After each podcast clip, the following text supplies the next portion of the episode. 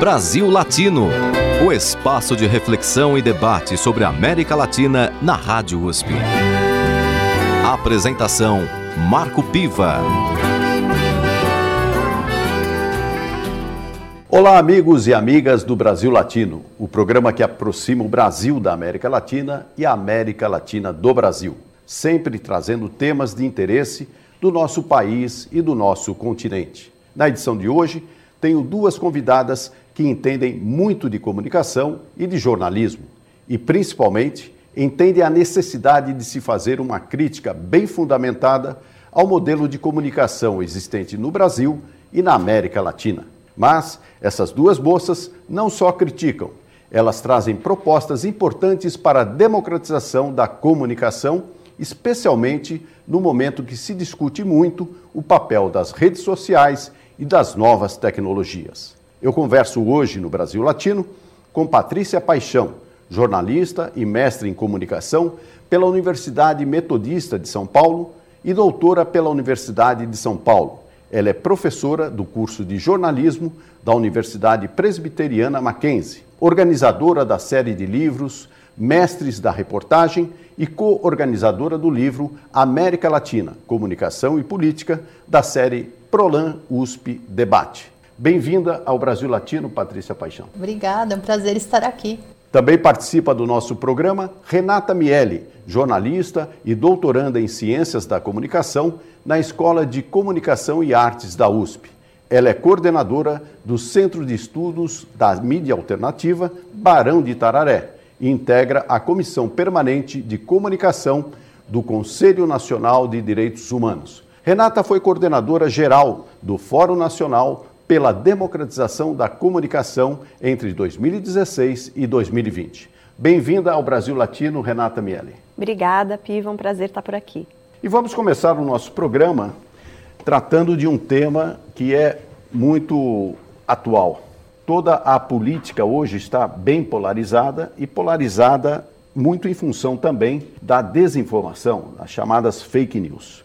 Temos no Congresso um projeto de lei que está sendo é, debatido, ainda sem conclusão, mas que pode trazer alguma luz para colocar ordem nesse galinheiro.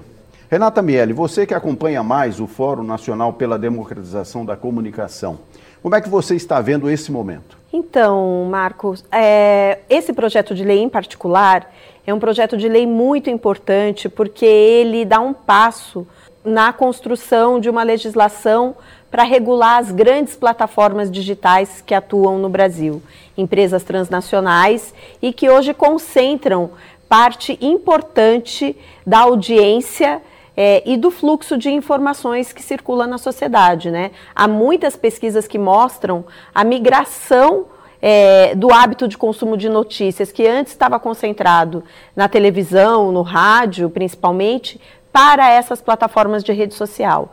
Então, esse projeto de lei em particular, ele seria, ele é muito importante porque ele cria regras mais claras e é, determina, né, impõe uma série de obrigações para como essas plataformas devem prestar mais informações e respeitar é, a legislação brasileira. É um cenário muito difícil que nós estamos vivendo, né, porque a desinformação, como você falou aí, ela não circula só nas redes sociais, né? É, claro, as redes sociais elas deram uh, um, um, um novo contorno aos problemas envolvendo a construção na, da notícia. Claro, as redes sociais elas dão alcance e velocidade sem precedentes, né, para a circulação da desinformação. Mas nós temos a grande mídia hegemônica no Brasil que também é, promove, né, a desinformação a partir da manipulação das notícias, a partir de uma construção editorial dos fatos que nem sempre estão, uh, que permitem é, o contraditório, visões múltiplas, uma diversidade, uma pluralidade de vozes para que a sociedade possa compor a sua é, opinião sobre os rumos do país. Então, nós estamos vivendo um momento muito delicado, é, onde a gente tem um monopólio privado nacional que tem uma regulação ultrapassada e que não atende às necessidades de uma sociedade democrática. Temos desafios de como regular essas grandes big techs que concentram a circulação da informação, somado a um ambiente político muito complicado no país, onde nós temos um governo que estimula as violações à liberdade de expressão, que usa a liberdade de expressão como anteparo para é, produzir, né, para divulgar e disseminar ódio, é, mentira, que ataca jornalistas, que é, estimula violência contra comunicadores. Então, o ambiente no Brasil é muito delicado. Patrícia, você que fez até uma tese é, a respeito da mídia contra-hegemônica, né? estudou o, a situação do Brasil e da Argentina. É, esta situação que a Renata relata, você encontra também na América Latina? Encontramos sim, infelizmente, né? Esse panorama de concentração da propriedade dos meios de comunicação, alinhamento desses grandes oligopólios midiáticos a pautas conservadoras, a políticas neoliberais, né, que se colocam contra os interesses da classe trabalhadora e de segmentos sociais que são historicamente alijados do nosso país, é bem comum ser encontrado esse mesmo panorama na Argentina e em outros países latino-americanos. Eu estudei mais a Argentina, né, mas a gente percebe é, a mesma problemática, né, por exemplo, na discussão para regulamentação da mídia, né, e para processo de aprovação da lei de médios, que se coloca hoje como uma das principais legislações, né, embora o Macri tenha né, é, voltado atrás de várias coisas que foram implementadas ali, mas ainda é uma legislação muito boa, acho que a Renata pode até falar melhor do que eu, a gente percebe essa resistência dos grandes grupos em é, tentar aprovar né, um, um, é, essa proposta, né, se colocar contra é, várias coisas importantes que estão naquela, naquela legislação e sempre esse alinhamento a, a, pautas que não interessam aos trabalhadores e a esses setores alijados, né? E, inclusive uma cobertura é muito deficiente do ponto de vista da defesa dos direitos humanos. Então é uma realidade muito semelhante, né, que a gente vê. E eu acho essa discussão de regulamentar melhor essa, é, o uso das redes sociais é bastante é, pertinente, porque a gente não pode esquecer hoje que muitas iniciativas que vão contra essa ótica conservadora trabalhada nos grandes meios de comunicação, que são iniciativas mais é, é, alinhadas à, à questão da libertação dos povos latino-americanos, elas acontecem também nas mídias sociais, né? Então as mídias sociais elas não são só meios em que circulam fake news e desinformação, elas são meios hoje muito explorados também é, por segmentos, por exemplo, que lutam contra o racismo estrutural na América Latina, que lutam é, a favor das, das pautas das mulheres, contra a violência de gênero, né? É, a gente tem iniciativas de mídias sociais focadas em povos originários, por exemplo, na defesa da, dos direitos dos povos originários. Então, é, é muito importante regulamentar essas mídias sociais, né? Para que as pessoas percebam que há conteúdo de qualidade, né? Saibam separar o joio do trigo, né?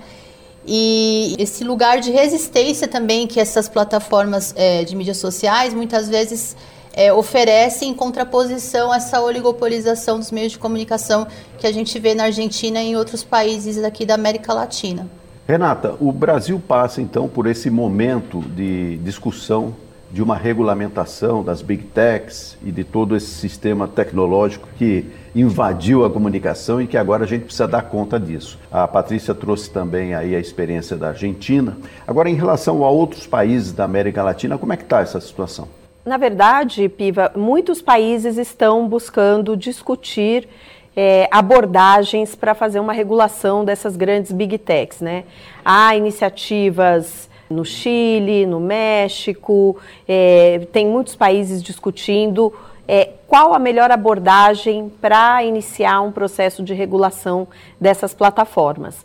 Há uma série de dificuldades envolvidas aí, porque se tratam de empresas cuja sede não é em nenhum dos nossos países, né? Elas são empresas é, norte-americanas, na maioria das vezes, né? Cuja sede está nos Estados Unidos.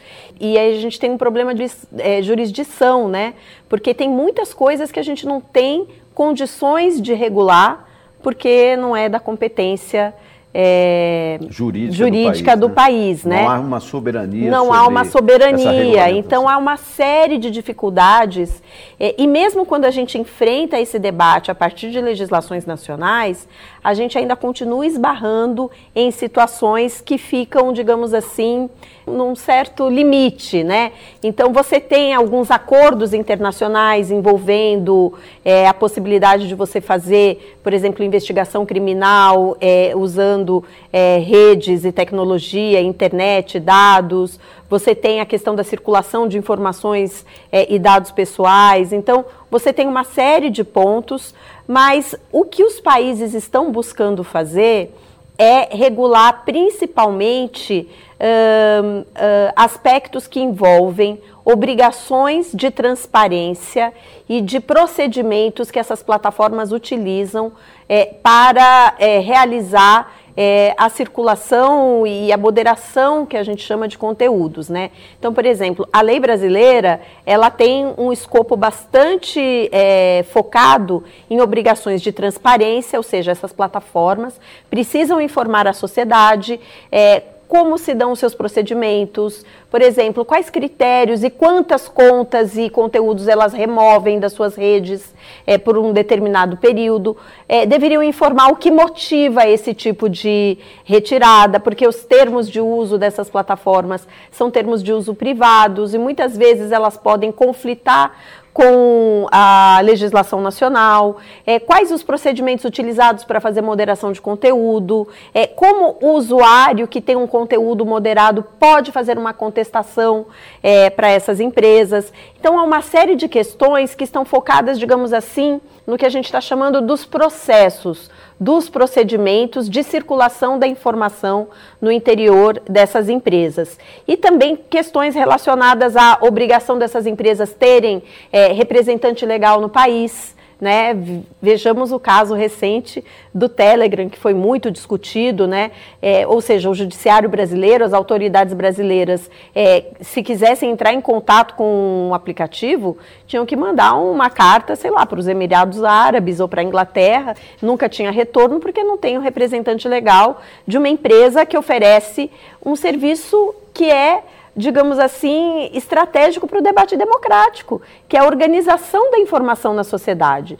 Então, é assim que muitos países estão buscando. O que nós temos buscado evitar? Fazer uma legislação que discuta e faça uma análise dos conteúdos que circulam de forma prévia. Então, por exemplo, caracterizar ou conceituar desinformação.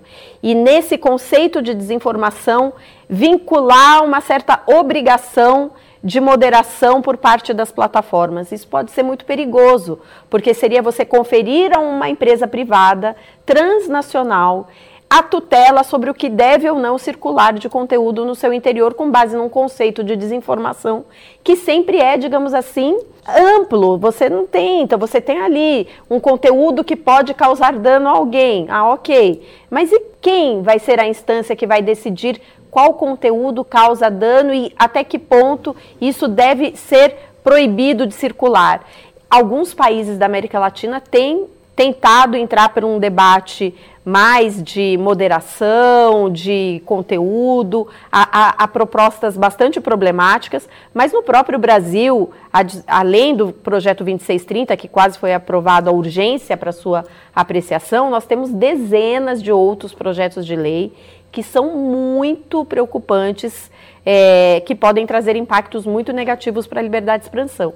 Então, isso é um ambiente muito novo, né? um ambiente muito novo, que tem muitas dificuldades e que a gente precisa é, dar passos no sentido de garantir uma regulação, mas que ela não conflite com direitos fundamentais. Nesse sentido, nós vamos entrar num tema sobre a liberdade de expressão, que é um tema caro para a democracia. Mas isso nós vamos fazer no próximo bloco. E no Brasil Latino de hoje eu converso com as jornalistas Renata Miele, do Centro de Estudos da Mídia Alternativa Barão de Tararé, e Patrícia Paixão, professora da Universidade Presbiteriana Mackenzie. Patrícia, não vamos para o intervalo sem antes você indicar uma música para os nossos ouvintes. Bom, eu vou indicar As Caravanas de Chico Buarque. Por quê? É uma letra que eu gosto muito, acho que ela diz muito a respeito do, do momento que nós vivemos no nosso país, então é uma, uma canção que faz todos nós refletirmos. Então vamos com Caravanas, com Chico Buarque. Brasil Latino. É um dia de real grandeza todo azul.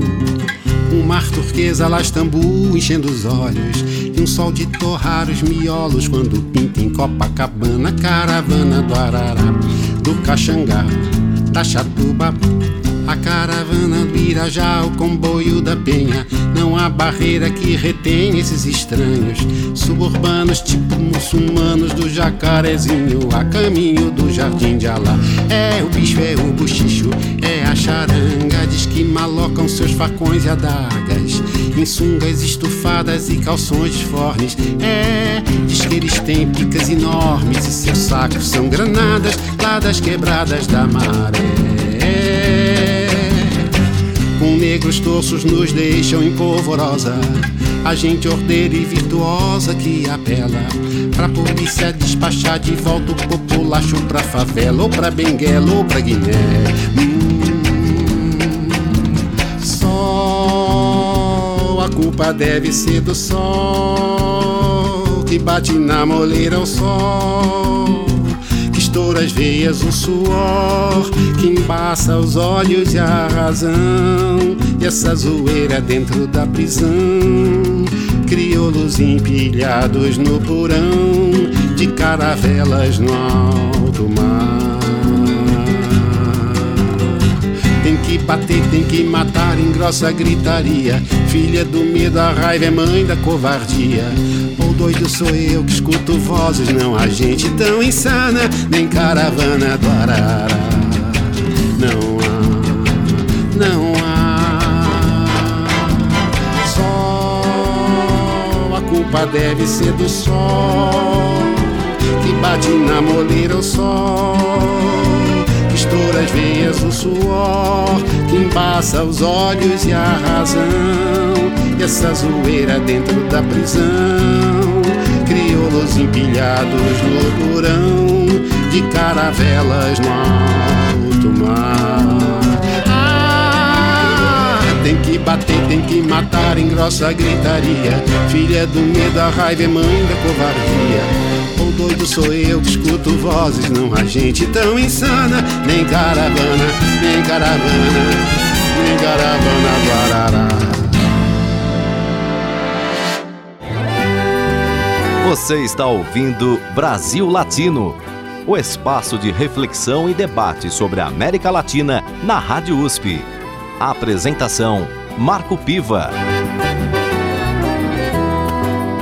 E voltamos com Brasil Latino, o programa que aproxima o Brasil da América Latina e a América Latina do Brasil. Na edição de hoje, eu converso com Patrícia Paixão, jornalista e mestre em comunicação pela Universidade Metodista de São Paulo porque temos também a Universidade Metodista de Piracicaba, sim, mas você fez o mestrado na Universidade Metodista de São Paulo e também doutorado pela Universidade de São Paulo.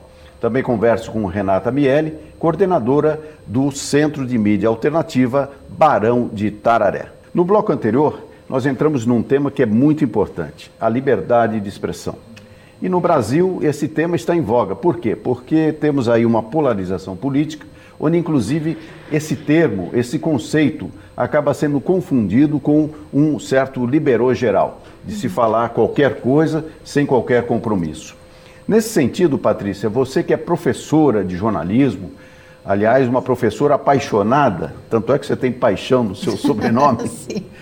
E você tem feito um trabalho muito interessante com os alunos, no sentido de é, entender esse momento do jornalismo. Como é que você está vendo essa questão da liberdade de expressão no Brasil? É, realmente as pessoas elas têm confundido muito o uso de, do conceito de liberdade de expressão, desse direito fundamental, né, a liberdade de expressão.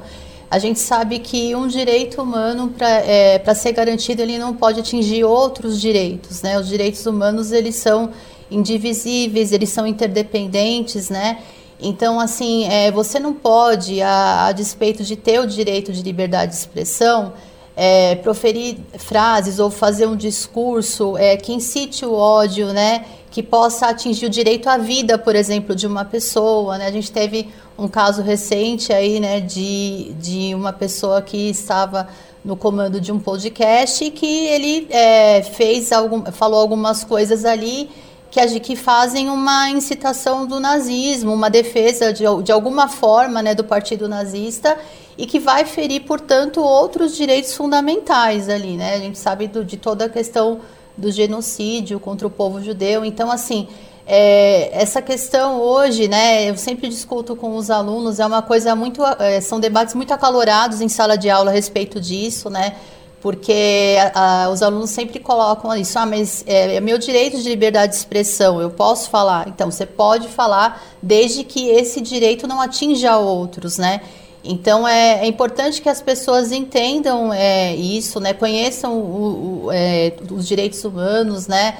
E tenham essa consciência de que não é de que a liberdade de expressão não significa você falar qualquer coisa, né? Que, que vai ser aceita, né? Você tem que sempre ter, é, entender isso, né? Que você não pode atingir outros direitos quando você está fazendo uma, uma defesa de algo que, por exemplo, defenda racismo, genocídio, né? Incite o ódio, incite situações de violência. Não é aceitável. Né, que você use seu é, direito de liberdade de expressão para esse tipo de situação. E ainda nesse tema da liberdade de expressão, é, o próprio jornalismo que se encontra no momento de transição, né, saindo de uma era, digamos, analógica para uma era, digital. Eu recordo aqui que na era analógica, notícias que suscitavam algum tipo de difamação, calúnia, é, se levava muito tempo para a pessoa atingida, para a vítima, digamos assim, obter um direito de resposta. Ou seja, às vezes passavam 5, 6, 10 anos para que uma notícia dada num determinado momento pudesse ser reparada pelo veículo que tinha praticado essa calúnia ou essa difamação. Hoje, a difamação e a calúnia, elas são muito mais rápidas, ou seja, elas estão nas redes sociais e com isso a possibilidade de re resposta ou de uma reposição da verdade se torna muito mais difícil. Renata, você que coordena o Centro de Mídia Alternativa Barão de Tararé, que tem feito um trabalho de investigação e pesquisa sobre a, eh, a questão do, da comunicação em geral, mas também e muito especificamente do jornalismo, como é que você vê as possibilidades atuais de alguém é, rebater algum tipo de calúnia, de difamação quando é atingida? Então, Piva, é um, esse é um debate bastante complexo, porque quando você recupera a situação, digamos, da era analógica, na era analógica, a produção da notícia ou da informação era feito por uma, uh, um veículo jornalístico. Né? Então, você tinha um responsável editorial pela produção daquele conteúdo. Então, a empresa é quem era uh, acionada para dar o direito de resposta da pessoa atingida, né? Aí a gente tem que discutir que a nossa legislação de direito de resposta ficou um tempo é, vacante porque o STF julgou inconstitucional a lei da imprensa, e agora a gente tem uma nova lei de direito de resposta, as dificuldades, mas o fato é que você tinha ali era o veículo né, de comunicação, a empresa jornalística é quem era responsável por garantir né, a resposta é, a veiculação da resposta. No caso das redes sociais, você não tem um responsável direto, porque essas plataformas, elas são, digamos assim, elas são intermediárias. Elas não produzem conteúdo. E elas, uh, quem produz o conteúdo é o usuário. Então, para quem você solicita o direito de resposta se eu ofendo você? Então eu tenho que fazer uma solicitação via judicial. E aí a justiça vai me conferir, por exemplo, ou que você retire aquele post, ou que você me dê um direito de resposta naquele post. Vamos supor que a gente consiga isso via judiciário. Mas como garantir, dentro de uma plataforma de rede social, que é mediada por algoritmos de aprendizagem de máquina, sobre qual a, a, o seu funcionamento é totalmente opaco, sobre qual a gente não tem nenhum controle para saber quem foram as pessoas atingidas por aquela postagem, quantas pessoas foram atingidas por aquela postagem, como a gente fazer com que aquele direito de resposta alcance as mesmas pessoas e o mesmo público que foi atingido. Então, isso é de cara um problema, porque nós não temos como garantir isso.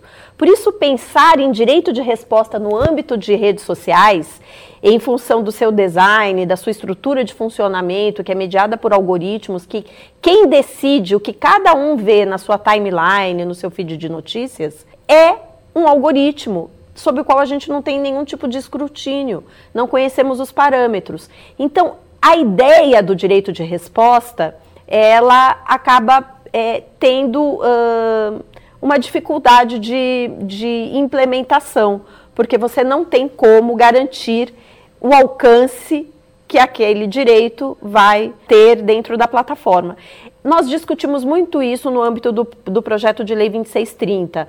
Houve algumas versões onde a gente propôs e aí, quando eu falo a gente aqui, já explicar, né? Eu, a, o Barão de Tararé integra uma articulação de muitas entidades que atuam no campo dos direitos digitais, que se chama Coalizão Direitos na Rede, que incidiu diretamente sobre o debate do PL 2630. E nós chegamos a apresentar e a debater que, dentro dos mecanismos de moderação de conteúdos realizado pelas plataformas, que era necessário também quando as plataformas cometessem erro ou de alguma coisa, que a gente pudesse ter esse direito de resposta. Mas é muito complexo pensar nisso no âmbito dessas redes sociais, em função da mediação algorítmica e da falta de controle que nós temos sobre esse processo. Patrícia, nesse sentido da moderação, como é que se faz uma moderação num ambiente tão livre e, e desregulamentado? Né? É, alguns jornais algumas emissoras de TV até têm a figura do ombudsman, né? que é aquela pessoa que faz uma intermediação entre aquilo que é publicado como conteúdo e aquilo que é recepcionado e eventualmente tem algum tipo de deficiência, uhum. digamos assim, na sua, é, na sua notícia. É, nas redes sociais, enfim, é, é um ambiente novo, é uma transição que a gente não sabe bem ainda onde vai chegar, mas que também é, necessita desse tipo de moderação. Você vê alguma saída para isso? Olha, é, sinceramente ainda não pensei muito sobre, né, em termos de soluções para isso. Eu vejo assim como uma situação é, complicada porque é muito difícil você é, pensar em quem seria essa pessoa, é, por exemplo, considerando os grandes veículos aí que a gente tem hoje, né, de comunicação. É, normalmente eles vão colocar um jornalista ali para fazer a, a, gestão das redes sociais deles, né? Mas é, eu não consigo ver assim como esse jornalista consegue controlar, por exemplo, esse tipo de situação de, de ofensa, né? E de, de atingir a, a honra de alguém, assim, ele vai ficar muito assim em cima do que está sendo comentado e, e de interagir em cima do que está sendo comentado, né? E, e, no campo da mídia contra-hegemônica também, que, eu, é, que é o, mais a, a, minha praia de pesquisa, né? É, a gente tem também muitos ataques ao, ao, aos jornalistas que, que trabalham ali nas plataformas é, de mídias sociais desses veículos né, contra-hegemônicos, né? E, e, eles também têm essa dificuldade de identificar as pessoas que proferiram aqueles ataques, né? Para poder é, correr atrás de uma possível é, punição. Então, é, eu sinceramente não, não, ainda não consegui pensar em qual seria a solução para isso, né? Mas eu acho que é importante a gente pensar nessa questão, porque a gente está, principalmente as mulheres jornalistas, né? Acho que tanto mídia hegemônica quanto hegemônica, elas têm sido muito atacadas nas plataformas de mídias sociais. Eu até dei uma entrevista recentemente para a Deutsche Welle sobre isso, né? É, e assim, muitas vezes até ataques que de conotação sexual, né? É, em função também do machismo estrutural é, que marca a nossa sociedade. E isso acaba sendo, é, esses, esses ataques difamatórios, né? Eles acabam sendo uma, um mecanismo que acaba reprimindo essas mulheres de se expressarem, né? É, a médio e longo prazo, as, é, essas jornalistas, esses comunicadores, eles ficam é, um pouco preocupados assim de se manifestar nas redes sociais e receber um, um ataque. Né? Você tem que ser muito resiliente, muito perseverante para conseguir trabalhar com comunicação num cenário em que você é sistematicamente atacado e difamado pelas redes sociais e nem sempre você consegue identificar os autores desses ataques. Então, assim, eu, eu considero super importante que né, haver algum mecanismo de moderação disso, de controle disso, mas é, não consigo pensar no, em qual seria a solução. Assim. Mas já há, né? É importante que a gente deixe claro que as plataformas fazem essa moderação de forma totalmente discricionária, sem nenhum tipo de interferência pública. E é duas maneiras de que elas realizam essa moderação. Por critérios algoritmos, automatizada, que a gente fala. Então, eles moderam os conteúdos, reduzindo alcance, excluindo contas, excluindo conteúdos e eles têm também uma quantidade grande de moderação humana, com pessoas que muitas vezes são contratadas fora do Brasil, em países que a, a, mão de obra é mais barata, em, com trabalhadores que trabalham quase em situações análogas à escravidão, que muitas vezes não falam o português como língua original, e aí tem mais dificuldade de fazer moderação. Então, assim, há dois mecanismos de moderação, e esse mecanismo automatizado, ele promove muita violação à liberdade de expressão. É, recentemente, só para concluir, por exemplo, eu participei de um podcast com o Sérgio Amadeu, o Tecnopolítica, para discutir exatamente a questão do PL 2630 e a regulação das plataformas. E ele percebeu, porque não tem como provar, que havia uma redução do alcance do conteúdo, do conteúdo do podcast no YouTube. Para comprovar isso, ele foi tentar impulsionar. E a plataforma proibiu o impulsionamento qual foi a justificativa da plataforma? Conteúdo perigoso e depreciativo. Ora, qual conteúdo perigoso e depreciativo tinha num podcast que estava discutindo um projeto de lei para regular plataformas de rede social, só se fosse perigoso e depreciativo para o YouTube. Então, assim, quais são os critérios que eles usam para fazer isso? É muito perigoso esse tipo de coisa. Claro que uma moderação é necessária porque tem questões envolvendo é, conteúdo sexual, conteúdo sexual infantil, né? Então tem uma série de coisas que circulam nessas redes, as plataformas precisam moderar. É importante que elas tenham esses procedimentos, mas tem coisas é, muito preocupantes acontecendo. Aqui no Brasil Latino de hoje, discutimos a questão da comunicação, da democratização da comunicação e temos a participação da Renata Miele e da Patrícia Paixão. Renata, agora nós vamos para o intervalo, mas antes eu quero que você faça a sua sugestão de música para os nossos ouvintes. Eu quero sugerir Amarelo com o sampler do Belchior, é, do Emicida. Por quê? Porque é um momento de resistência, né? O ano passado eu morri, mas esse ano eu não morro. Então parece que cada ano que passa a gente tem que repetir essa frase de uma maneira mais alta ainda, né? Brasil Latino. Presentemente eu posso me considerar um sujeito de sorte, porque apesar de muito moço, me sinto são e salve forte. E tenho comigo pensado, Deus é brasileiro e anda do meu lado, e assim já não posso sofrer passado. Tenho sangrado demais, tenho chorado pra cachorro. Ano passado eu morri, mas esse ano eu não morro. Tenho sangrado demais, tenho chorado pra cachorro. Ano passado eu morri, mas esse ano eu não morro. Ano passado eu morri, mas esse ano eu não morro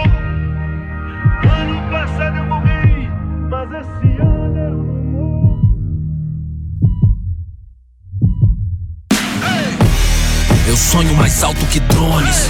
Combustível do meu tipo, a fome. Pra arregaçar como um ciclone. Pra que amanhã não seja só um ontem. Com um novo nome, o abutre ronda, ansioso pela queda. Fim do mágoa, mano, sou mais que essa merda. Corpo, mente, alma, um tipo Ayurveda. Estilo água, eu corro no meio das pedras. Na trama, tudo os drama turbo, sou um drama turbo. Conclama se afastar da lama enquanto inflama o mundo. Sem melodrama, busco grana, isso é usando em curso. Capulanas, katanas, busca nirvana, é um recurso. É o mundo cão pra nós, perder não é opção, certo? De onde o vento faz a curva, brota o papo reto. Não deixo quieto, não tem como deixar quieto. A meta é deixar sem chão quem? Rio de nós sem teto. Tenho sangrado demais, tenho chorado pra cachorro.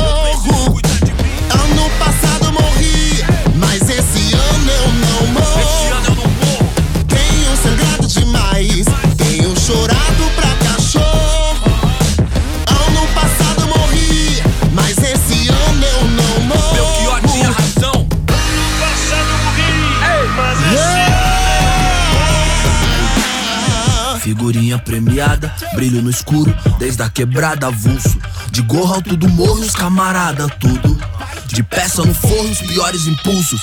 Só eu e Deus sabe o que é não ter nada, ser expulso. Ponho linhas no mundo, mas já quis pôr no pulso. Sem o porro, nossa vida não vale a de um cachorro triste. Hoje cedo não era um hit, era um pedido de socorro. Mano, rancor é igual um tumor, envenena a raiz.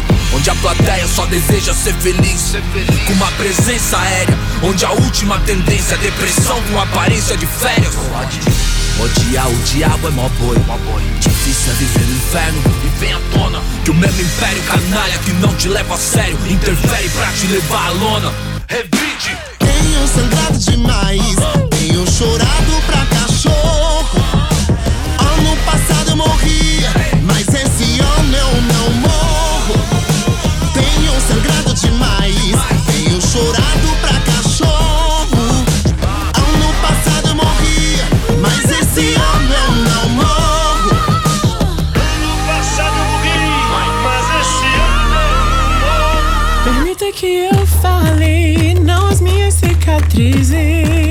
Elas são coadjuvantes, não melhor figurantes. Que nem devia estar aqui. Permita que eu fale, não as minhas cicatrizes. Tentando roubar nossa voz, sabe o que resta de nada? Ovos passeando por aí. Permita que eu fale, não as minhas cicatrizes. Isso é sobrevivência, me resumir a sobrevivência, roubar um pouco de bom que vivi. No fim, permita que eu fale, não, não as minhas cicatrizes. Achar que essas mazelas me definem é o pior dos crimes. É dar o troféu pro nosso algoz e fazer nós sumir. Tenho sangrado demais, tenho chorado pra cachorro. sol que invade a cela. Ano passado eu morri, mas esse ano eu não morro. Tenho sangrado demais, tenho chorado pra cachorro. Mais importante que nunca. Ano passado eu morri, Mas aí? mas esse ano eu não morro. Tenho sangrado demais, tenho chorado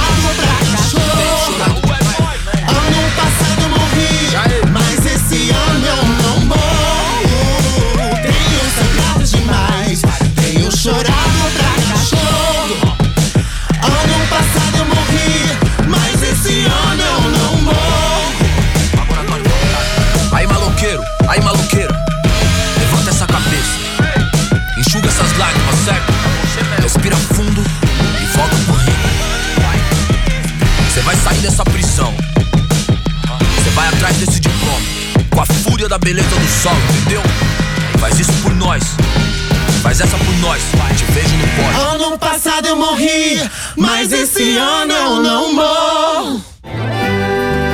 Você está ouvindo Brasil Latino, o espaço de reflexão e debate sobre a América Latina na Rádio USP. A apresentação: Marco Piva. E voltamos com Brasil Latino, o programa que aproxima o Brasil da América Latina e a América Latina do Brasil. Na edição de hoje eu converso com as jornalistas Patrícia Paixão e Renata Miele. Patrícia, nós temos aí um cenário de polarização política e, no meio disto, toda a discussão a respeito de uma regulação para que a discussão seja é, num nível mais elevado e não nesse nível de propagação do ódio, das mentiras, das chamadas fake news.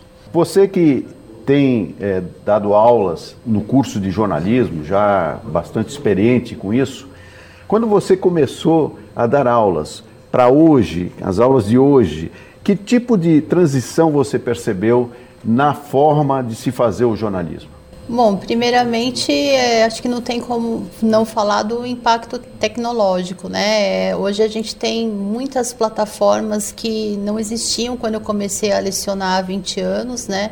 E essas plataformas, elas promovem um- novas linguagens, uma nova maneira de, de fazer a comunicação, exigem também do profissional de jornalismo, né? Um jogo de cintura maior, porque ele não pode mais eh, se formar pensando em atuar em apenas uma mídia, né? Ele tem que saber eh, manejar e conhecer diferentes linguagens, né? Porque essas mídias estão cada vez mais convergindo, cada vez mais se encontrando, né? Então esse seria o, o primeiro ponto, assim, que eu destaco, né? Agora, do ponto de vista do ambiente para se trabalhar, é, além dessas novas plataformas, pensando nos meios tradicionais, é um ponto de vista mais precarizado, é um cenário mais precarizado, cada vez mais, né? É, afrouxamentos das legislações, né? É, muitos jornalistas assim trabalhando como PJs, né, é, sem ter seus direitos garantidos, sob uma pressão muito grande, né. Então é um ambiente assim que tem essas, esses novos lugares, né, essas novas plataformas possibilitadas pelo avanço da internet, das novas tecnologias de, de informação e comunicação, mas por outro lado, nos meios tradicionais, é, a, o cenário se mostra cada vez é, pior, assim. E tanto que tem muita gente saindo dos meios tradicionais para ir para esses novos espaços, né?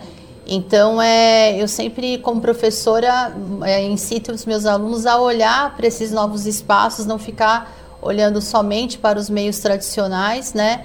E sempre coloco essa discussão também da, da concentração da propriedade dos meios, porque se eles forem trabalhar nesses veículos, eles vão estar submetidos a linhas editoriais que confrontam com o que a gente é, defende no Código de Ética dos Jornalistas, que é a defesa dos direitos humanos, né, que, é, que é defender os interesses da sociedade, né, e essas linhas editoriais dos grandes veículos hegemônicos, ela, ela muitas vezes elas vão confrontar com esses interesses, né?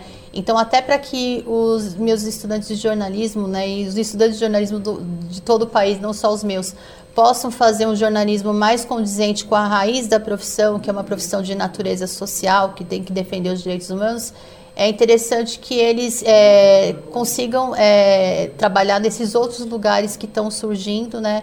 E não dependam só dos grandes meios oligopolizados que a gente tem aí no cenário nacional e em outros países da América Latina também. Patrícia, você levanta uma questão que faz eu lembrar de um episódio quando eu trabalhava na redação do Estado de São Paulo. Era um momento de transição, de introdução eh, dos computadores, substituindo as famosas máquinas de escrever. E eu lembro que tinha alguns colegas lá no Estadão que eles falavam, jamais vou trabalhar com um computador, jamais, não, eu quero ficar com a minha máquina. E de fato, até é, a, a, redação ser completamente recheada de computadores, aqueles colegas ficavam lá é, escrevendo a máquina, dando um trabalho imenso depois para todo o pessoal da revisão e todo o processo industrial. Enfim, essa fase passou, agora isto está instalado é, de uma forma definitiva. Mas isso me faz lembrar essa transição. E toda transição ela remete a novos desafios que a gente não sabe naquela hora responder. Daí a necessidade também de uma regulação. Nesse sentido, Renata, eu pergunto para você, como é que a gente pode trabalhar uma regulamentação que, ao mesmo tempo que preserve a liberdade de expressão, é, é, não seja censura e ela possa trazer para a sociedade civil novos caminhos e novos entendimentos sobre o que é efetivamente expressar suas ideias?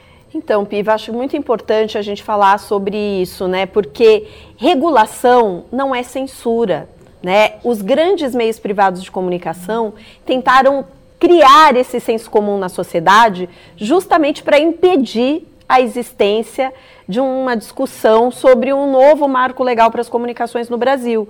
Porque também é preciso que as pessoas saibam que já existe um marco legal. Só que esse marco legal é da década de 60.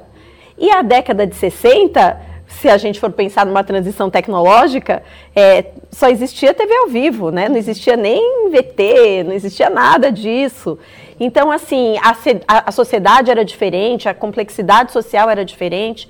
Nós precisamos atualizar esse marco legal, né? E esse marco legal ele precisa é, estar baseado nos princípios constitucionais que já determinam a vedação do monopólio na radiodifusão. Então, isso está escrito na Constituição.